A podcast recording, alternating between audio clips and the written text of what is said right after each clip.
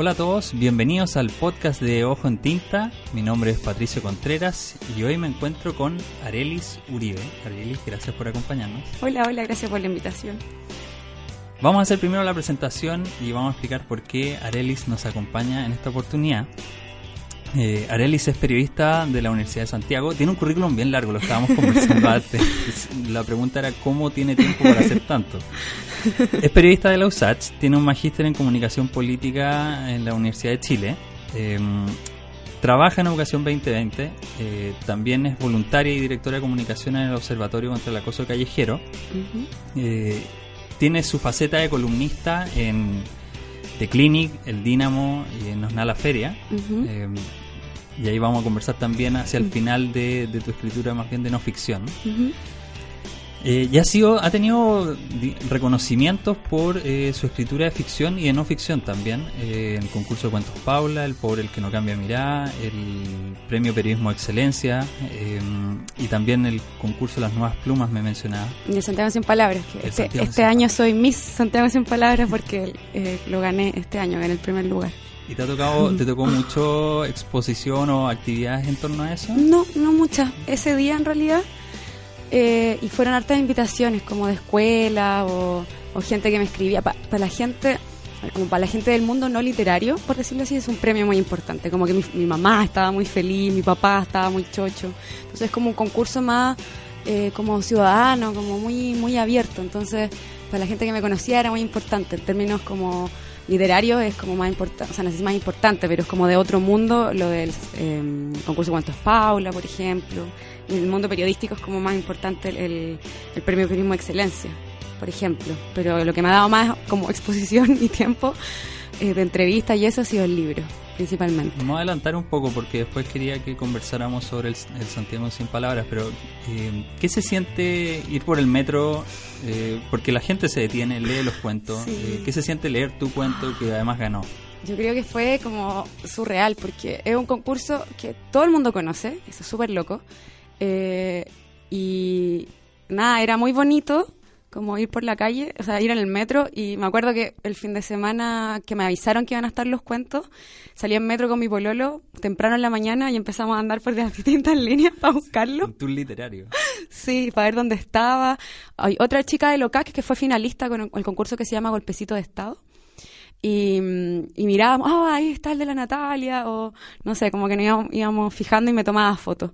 Y me gustaba así, lo voy a confesar, es un poco stalker esto, pero por ejemplo yo iba en metro y estaba mi cuento y miraba lo que la gente como que hacía alrededor del cuento sin decirles que yo era la autora, solo los observaba y trataba de ver sus caras. ¿Encontraste algo que te llamara la atención? Eh, no, como que lo leían y como que como que sentían con la cabeza.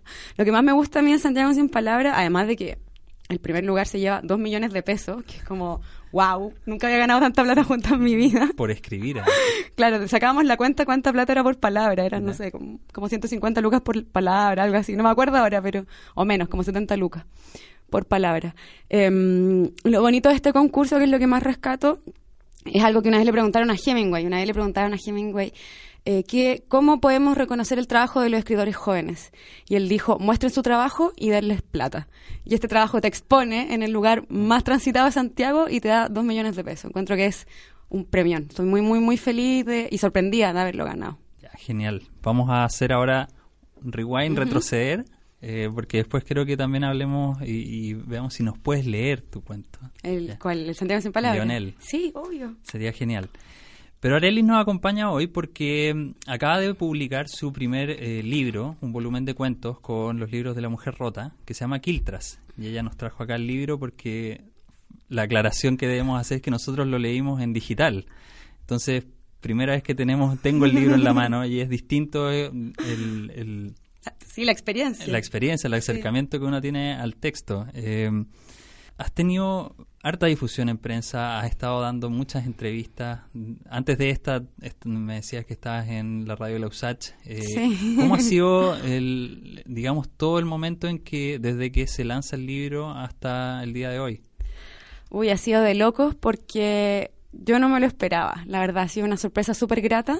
y lo he dicho así, como mm, he hecho este chiste, eh, que esto es igual como cuando los animadores de la tele dicen, no, lo mejor es el cariño de la gente. Pero es verdad, como que de verdad lo mejor de todo esto ha sido todo el amor que he recibido en torno a, al libro, a la experiencia que ha vivido la gente leyendo el libro.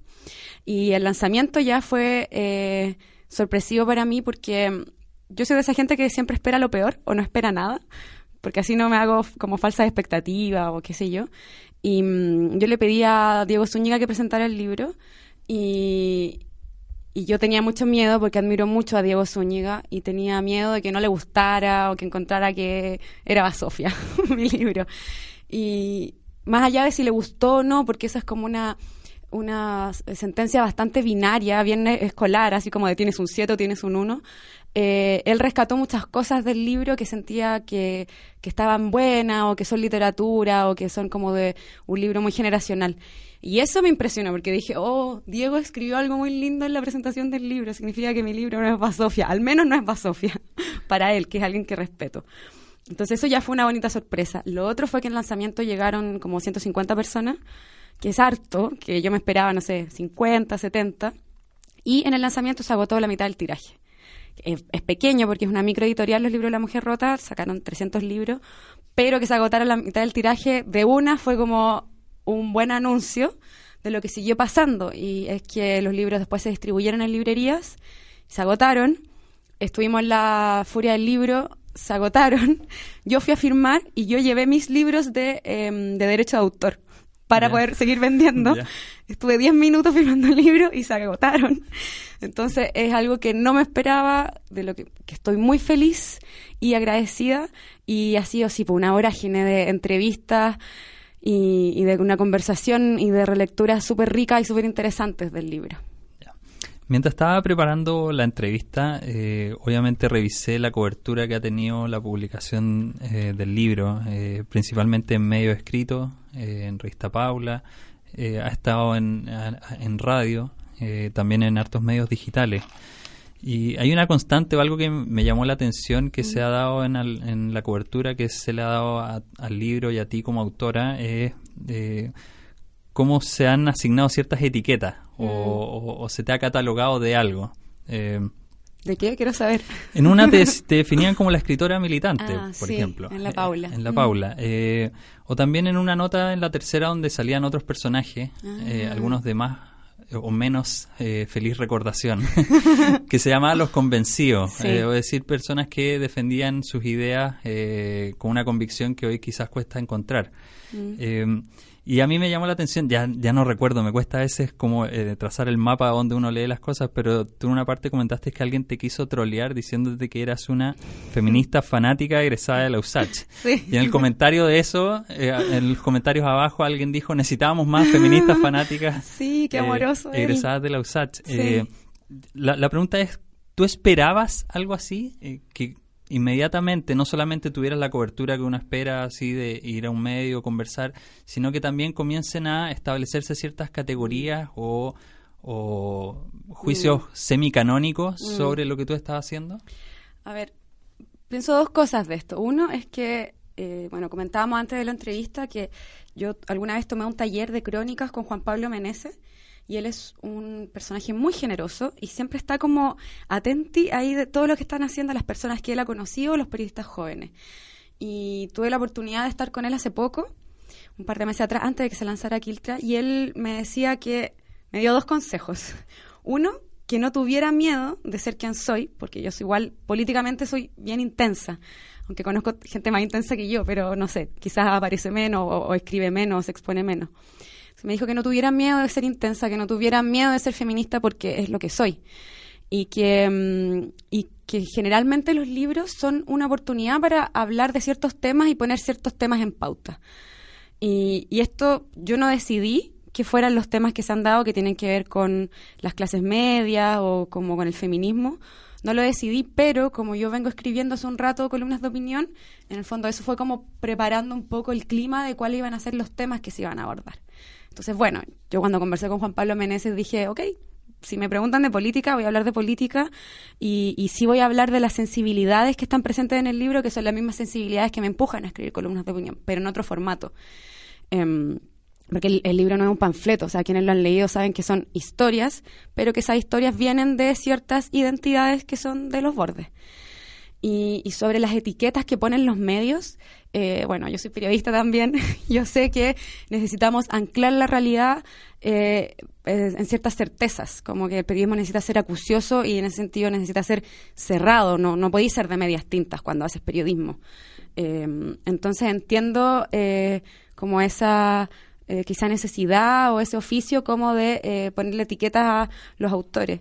El otro día mi cuñado, que se llama Pablo Paredes, que bueno, está muy ligado a RD y también es escritor y trabaja mucho con la estrategia comunicacional, eh, me dio un consejo después que salió la entrevista en la tercera y me decía que, que claro, que está bien lo que me decía Juan Pablo Menezes de no tener miedo, de ser auténtico, de ser honesto, pero que igual también había que tener cuidado con cómo funcionan los medios, que esto que tratan de encasillarte, entonces que no tener cuidado con que el libro, me decía él, que está súper bueno, que está bien escrito, no se ve opacado como por que te quieran encasillar de que tú solo escribes de feminismo, cuando el libro es literatura pura, eh, está lleno de imágenes universales y es, eh, es una obra que siento yo está más allá de mis convicciones políticas, es una obra que funciona por sí misma, pese a lo que yo he venido escribiendo antes. Entonces, tener cuidado como de no mezclar las aguas, porque cuando yo hago periodismo es un periodismo muy militante mi literatura también es militante, pero desde la sensibilidad, no desde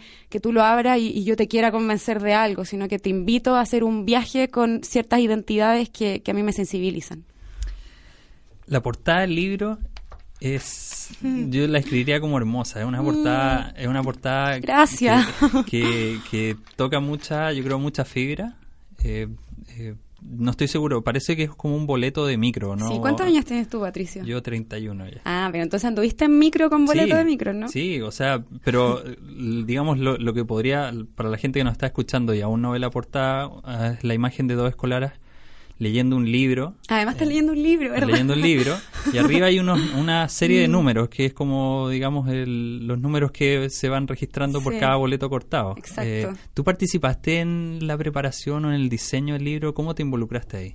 Sí, eh, debo decir que la editorial, los libros de La Mujer Rota, Claudia Pablaza y Jorge Núñez, fueron muy flexibles y abiertos a dejarme hacer lo que yo quisiera. Son de verdad a mí me daba miedo tanta libertad. Em, entonces yo elegí el orden de los cuentos. A último minuto quise sacar un cuento que no me convencía y me dejaron. Em, entonces, al momento de la portada, yo le escribí a la Claudia que tenía esta idea del boleto de micro, porque sentía que el boleto resume metafórica y explícitamente muchas cosas que están en el libro, como el tema de la educación, em, como el, el, hecho del el, boleto es algo que nos, em, no, nos, nos, lleva como a un pasado, que es la época en que cortábamos los boletos de micro, ahora andamos con tarjeta VIP, una era más análoga. Em, también eh, el los estudiantes son adolescentes y el libro es muy, muy, muy joven, habla como identidades muy jóvenes.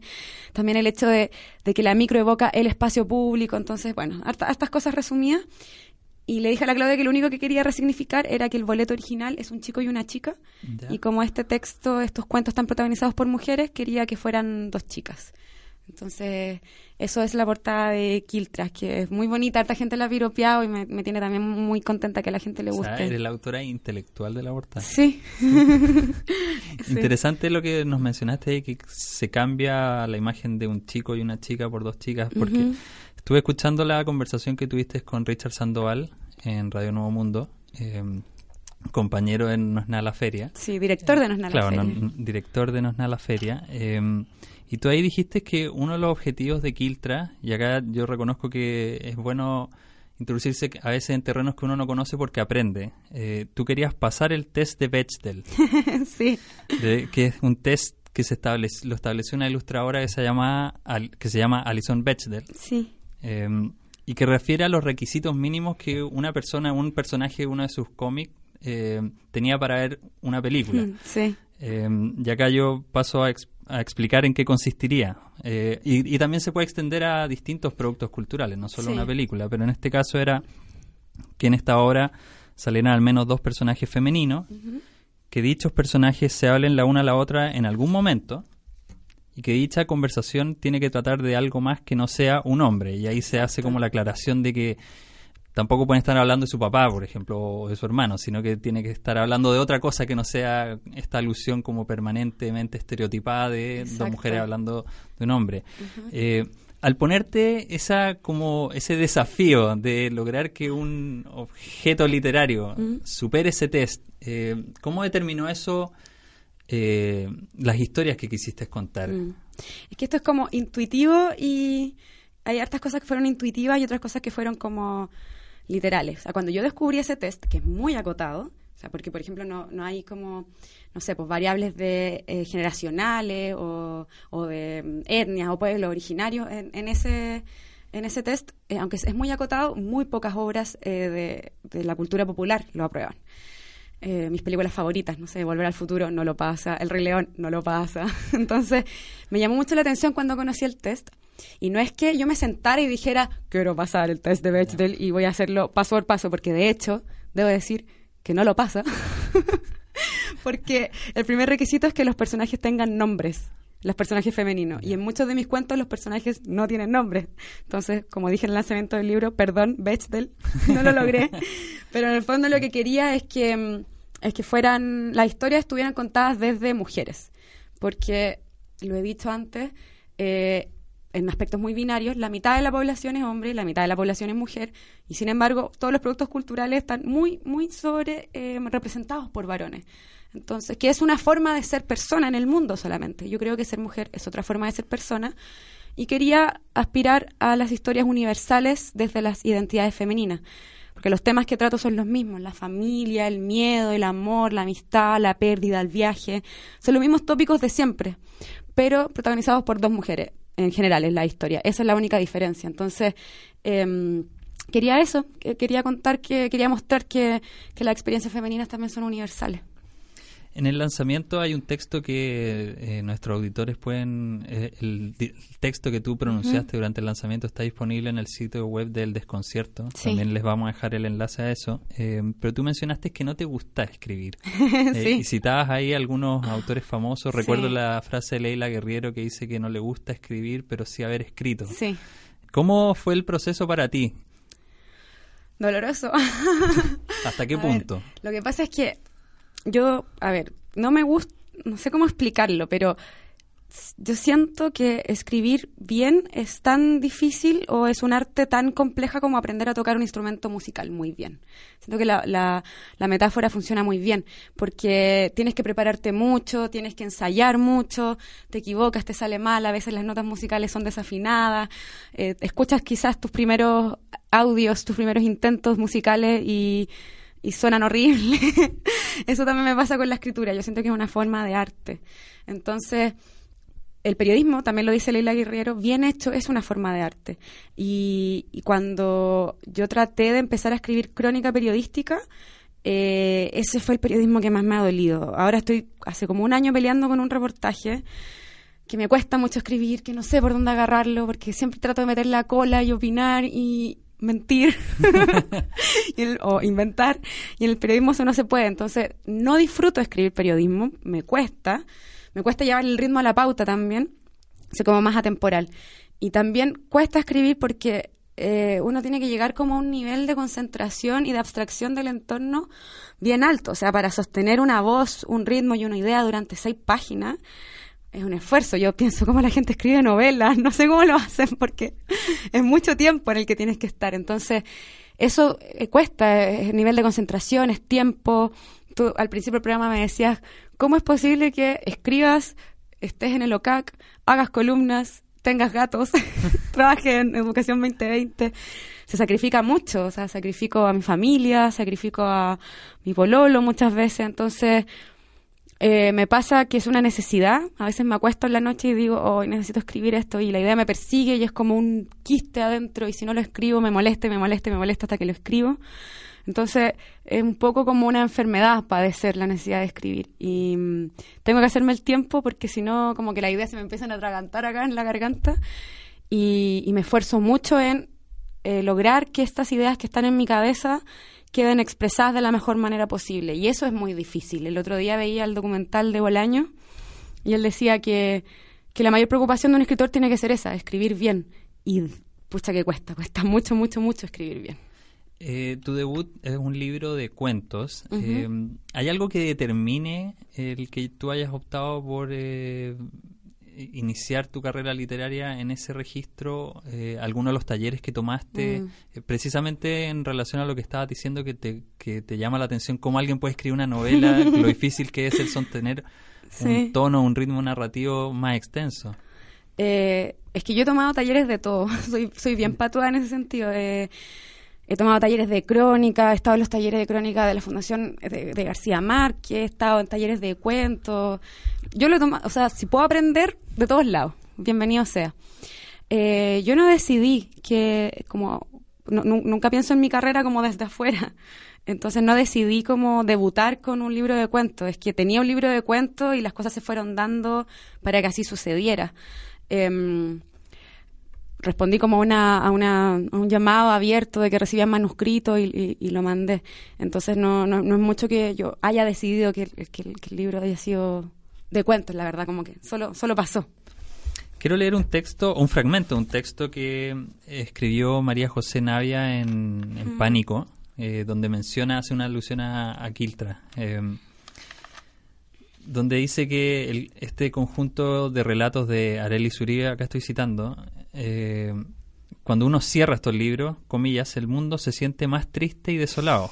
Por mucho que haya en ellos una belleza enorme, y la hay por montones, por más que se quiera sacar fuerza de las decisiones de algunos de los personajes, como la amistad precaria entre una mujer y una quiltra que la sigue por gran avenida, uno se esconde en estos libros y al salir de ellos el mundo ya es otro.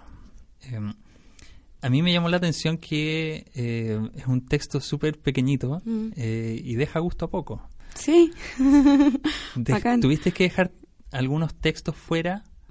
Eh, no, no. De hecho, voy a confesar que escribí un cuento como para que el libro fuera más gordo. Pero y después no me gustó el cuento. ¿Eso fue como una conversación con tus editores o fue como tú pensaste? Yo se vería mejor un libro más grueso. No, lo que pasa es que dije, pucha, el libro es muy corto, a lo mejor voy a meter otro cuento. Y escribí uno y lo presenté en un taller en el que terminé este año con, con Simonetti y me lo destruyeron, destruyeron ese cuento. Que era el cuento que yo sentía, ese y el de la quiltra con la niña por Gran Avenida, yo siento que, no sé si son los más débiles, pero que tiene una voz como distinto. Eh, una voz distinta. Y como no gustó mucho en el taller, yo dije, en realidad este cuento no está bien terminado, como que tiene hartas fugas, y lo saqué. Y Bestias, eh, a mí me gusta por lo que significa metafóricamente, que es como que lo, lo, pienso, que pasarlo mal no te hace mejor persona. O sea, ser una niña que cuya identidad es anulada por la de los adultos, no garantiza que tú en algún momento no vayas a ser, no sé, pues, maltratadora de animales, por ejemplo. Entonces, como que esas tensiones me interesaban y lo dejé ahí por eso. Eh, y a la gente, a alguna gente le ha gustado y me llama la atención porque era el cuento que yo sentía más débil o que pensaba que me iba a gustar menos, pero ahí había unos gestos como, como eso que te cuento de las distintas violencias o que, no sé, yo no vengo del mundo de la literatura, entonces dije, ¿y qué tanto si un perro quiltro puede ser protagonista de un libro? ¿Por qué no?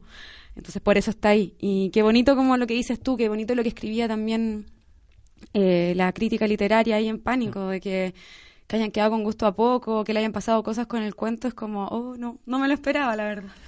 Eh, me llamó la atención eso que dijiste, que presentaste uno de estos cuentos en, un taller literario. Mm. ¿Cómo, ¿Cómo ha sido tu experiencia para recibir crítica o comentario en un terreno como el que quizás tú todavía no llevas mucho tiempo, mm. eh, pero a veces quizás no estamos muy acostumbrados a que, no, como tú, usaste la palabra, me destruyeron.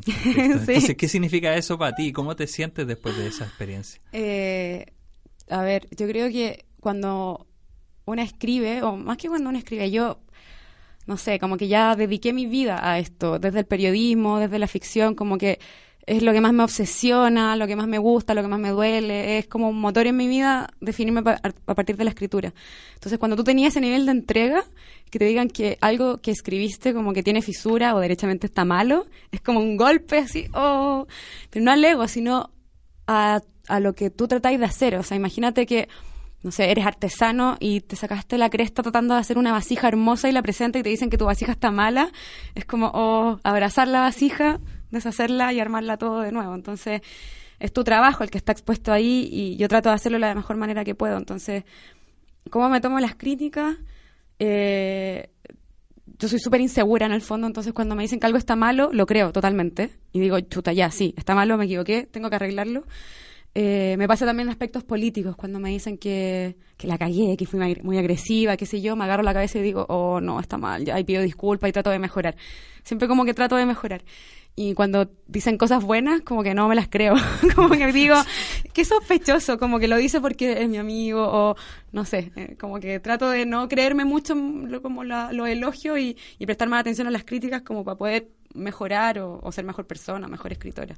Y en el caso de la recepción con lectores que quizás no conoce o, con, quienes no estás participando, cuya mm. única mediación es el libro, mm. eh, ¿has recibido comentarios, te contacta a la gente por redes sociales, por ejemplo? Sí, mucho, y ha sido solo para darme amor, eso me sorprende.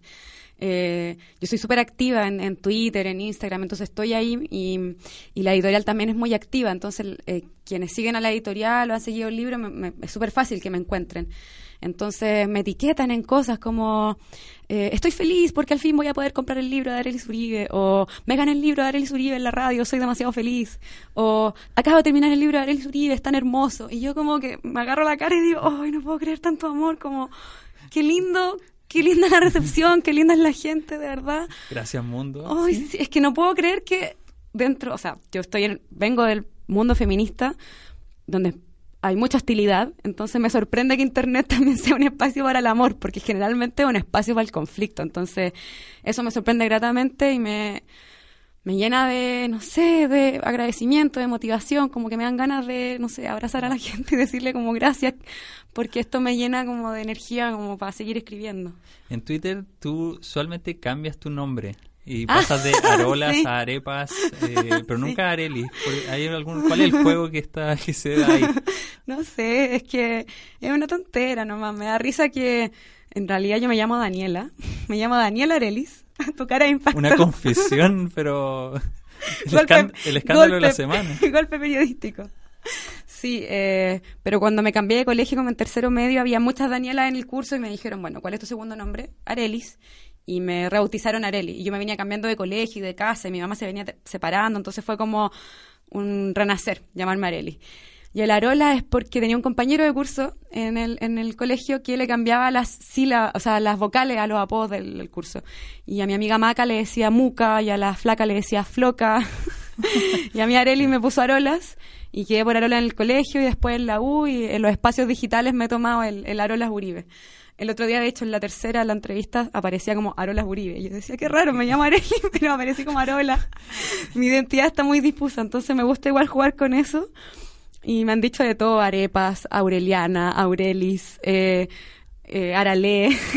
Pero hay, gente que te escribe pensando que esos son tus nombres, ¿no? Sí, pero me da un poco lo mismo, como que es divertido igual jugar como con esa identidad difusa y creo que la gente igual me puede decir como quiera. Me encanta Arolas como apodo, me gusta mucho eh, que me digan así. Quería retomar el texto que leíste en el lanzamiento del libro, que como ya les mencioné vamos a dejar el enlace disponible. Y hay una frase ahí que a mí como que me quedó resonando. Si bien la explica en el texto, me gustaría que la pudieras profundizar, que es el feminismo me arruinó la vida. sí. Eh, podría ser hasta el título de un, libro. De un futuro libro, ¿no? Mira, lo voy a considerar, está bien, está bueno. Eh, em, sí, ¿por qué me arruinó la vida? Porque, em, porque creo que cuando tienes más herramientas para analizar la realidad, eh, desde una perspectiva crítica, empiezas a ver problemas en todos lados y estos problemas te afectan porque te das cuenta de que vivimos en una sociedad que es súper violenta. Está llena de amor, está llena de gente que me manda mensajes bonitos, pero es muy violenta también. Es una sociedad muy violenta con los niños y niñas. Sabemos lo que pasó en el Sename, es una, es una violencia terrible. Es una sociedad muy violenta con las mujeres, con los gays, con los trans. Em, con los pueblos originarios y eso a mí me duele mucho y me sensibiliza profundamente entonces, cuando yo descubrí el feminismo, descubrí una nueva variable para analizar el mundo y sentir que el mundo es una mierda. No lo puedo decir de otra manera, perdón. Entonces, eh, empecé a ver problemas en todos lados. Empecé a darme cuenta que tú abres la segunda todos los días en la tarde y todo, o sea, la segunda es como el LUN político y todo está hecho por hombres. Eh, la discusión presidencial está secuestrada por hombres.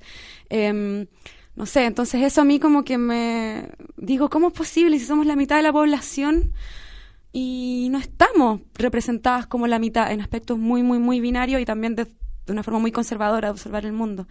Entonces, eso me pasa, que veis problemas en todos lados y te levantas un día en la mañana y ves que dos candidatos presidenciales y, el poder político de este país sale a un panel con una muñeca inflable y es como, no puedo creer el país en el que vivimos. Entonces, rabia y rabia tras rabia, dolor tras dolor, pero todo eso motivado por un gran sentimiento de amor finalmente, que es que yo creo que todas las personas merecemos el mismo trato en aspectos políticos y, trabajo todos los días para eso a través de las columnas y a través del Observatorio contra el Acoso Callejero.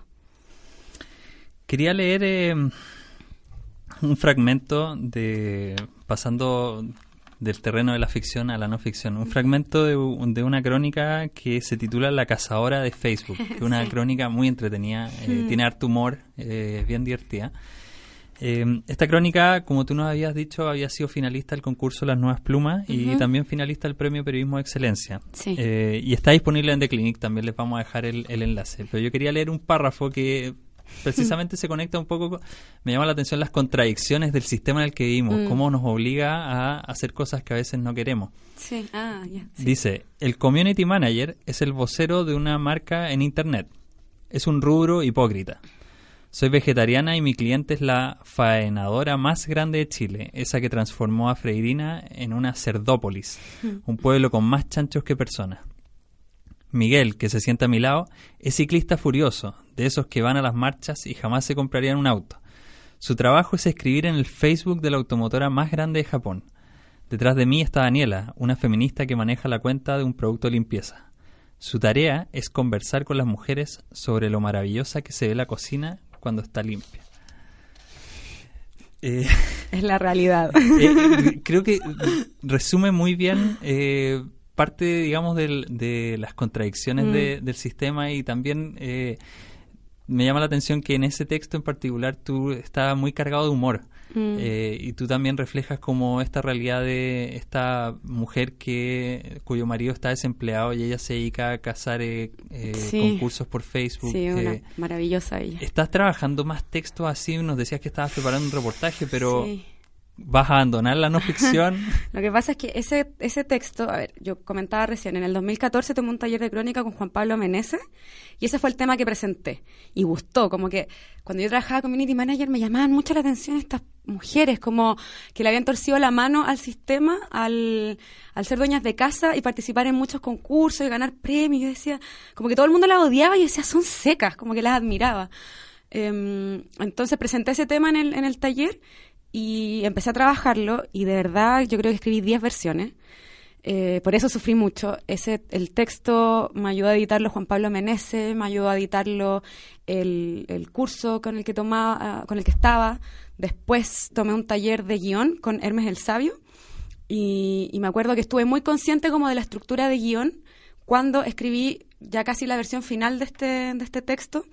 Y lo que yo quería hacer era como un viaje, que es como un tópico muy común en la literatura, en el que alguien parte desde un mundo en que no conoce nada de las cazadoras de Facebook y luego se adentra a este mundo y termina como convirtiéndose en una prácticamente. Entonces como que fue muy consciente de la estructura del guion, cuál, cuál iba a ser el clímax, pero eso fueron semanas y semanas y semanas de pensar. Y luego de haber terminado eso vino una revisión final con, con mi pololo, que es como mi editor secreto, y revisamos línea por línea, frase por frase. Él me decía, esta frase no funciona, de repente da vuelta a esto. Entonces, es un texto en el que trabajé un año, en el que hubo mucha gente que me ayudó. Entonces, claro, lo firmo yo porque la idea es mía y todo, pero Meneses está ahí, mis amigos están ahí. Entonces, claro, tú me preguntas, ¿quieres escribir otra cosa así? Uf, como me cuesta mucho, me costó mucho hacer ese texto. Ahora quiero, quiero terminar una crónica con la que vengo peleando hace harto tiempo. Me gustaría que quede como historia. No sé si lo voy a lograr porque es súper difícil, pero sí voy a tratar de que quede como con hartas imágenes porque el tema que estoy haciendo está lleno de imágenes. No, no lo voy a nombrar porque no lo quiero spoilear, pero espero que sea tan bomba como este porque cuando yo encontré el tema me voló la cabeza y dije, hay que escribir de esto. No puedo creer que no haya nadie que haya escrito de esto y lo estoy trabajando. Así que sorpresa porque quiero que cuando baje el tema del libro, en enero, febrero, marzo, dedicarme a eso y, que se publique. Ya le mandé una primera versión a Claudio Pizarro de The Clinic y le gustó el tema, pero me hizo hartas correcciones. Entonces, insisto, para mí escribir periodismo es súper difícil. Recibo muchas correcciones, pero nada, pues soy súper perfeccionista, entonces voy a hacer todas las correcciones que sean necesarias para que quede una buena historia.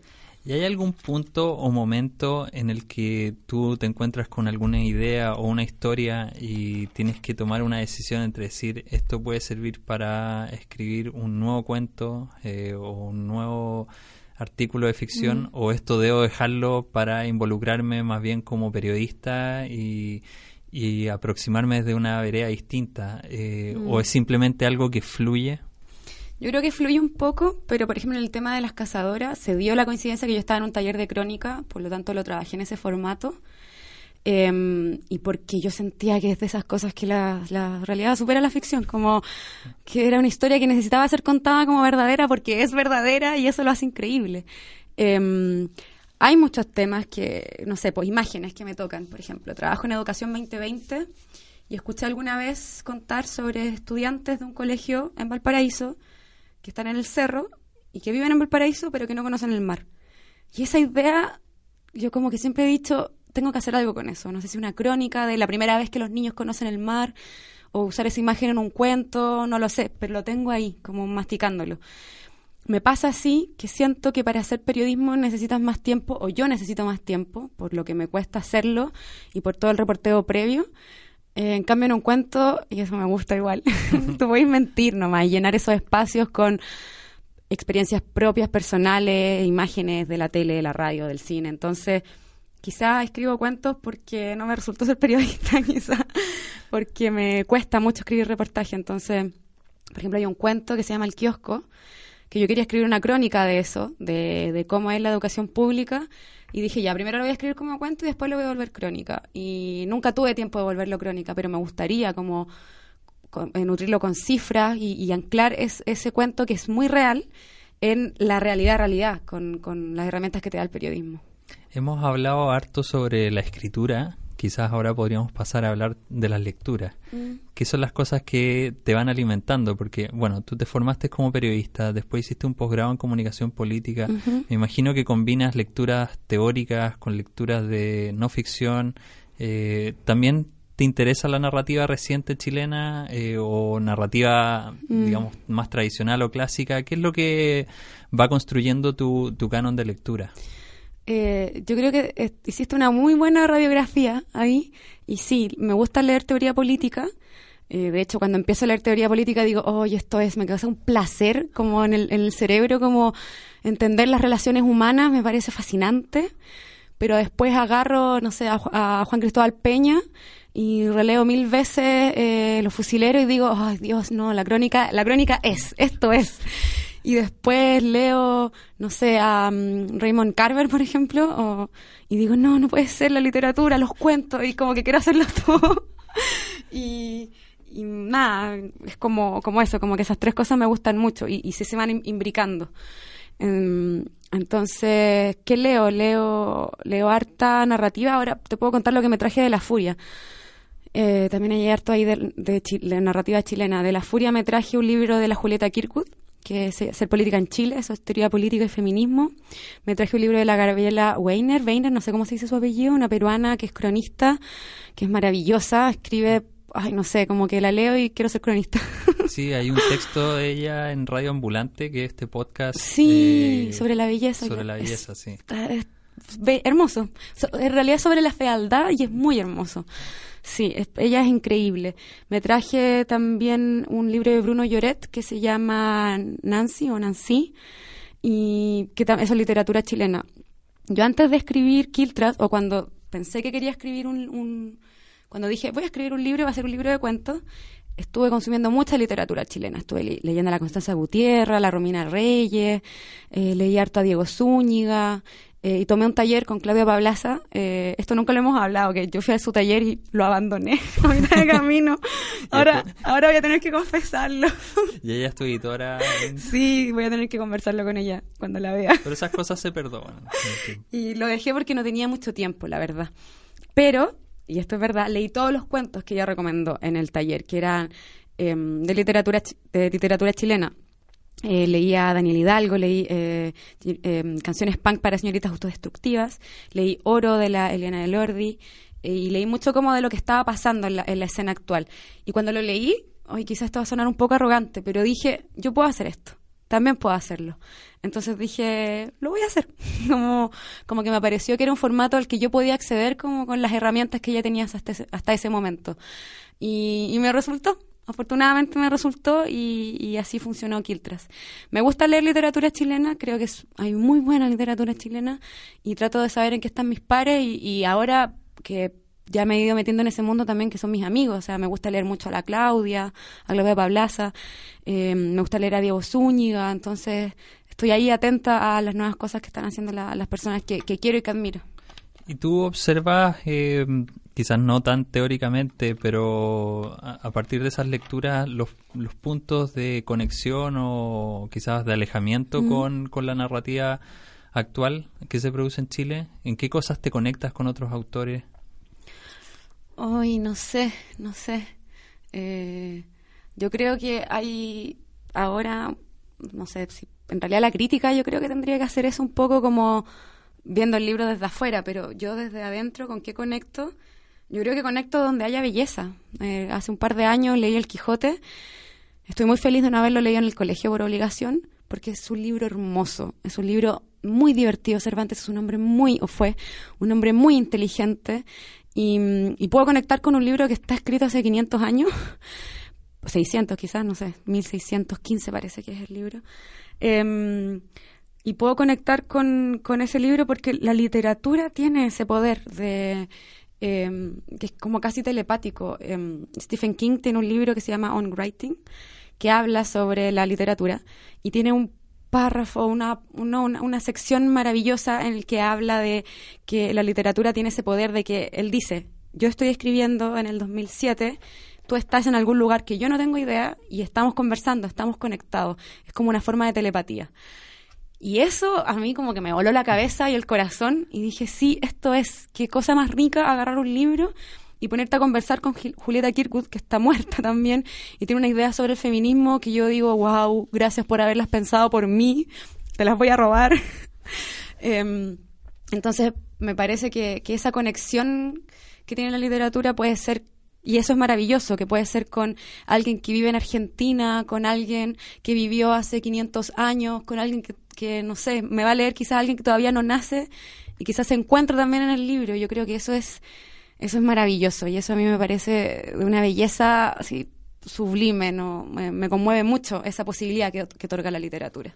Esa es una invitación que dejamos a nuestros auditores de conectarse con los autores, conectarse con Arelis a través de Quiltras y otros textos que dejaremos ahí los vínculos. Quería que termináramos esta entrevista con la promesa que habíamos hecho al comienzo. Ah, de leer de leer. Ay, lo tienes ahí, qué bacán.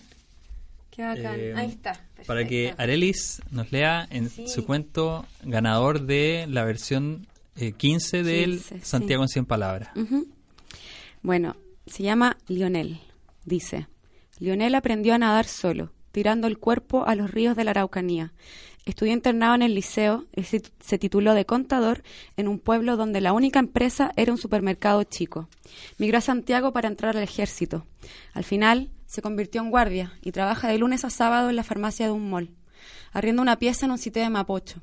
Algunas noches fuma parado en el borde del puente, tirando las colillas a la corriente del río. Este cuento es triste, yo siento.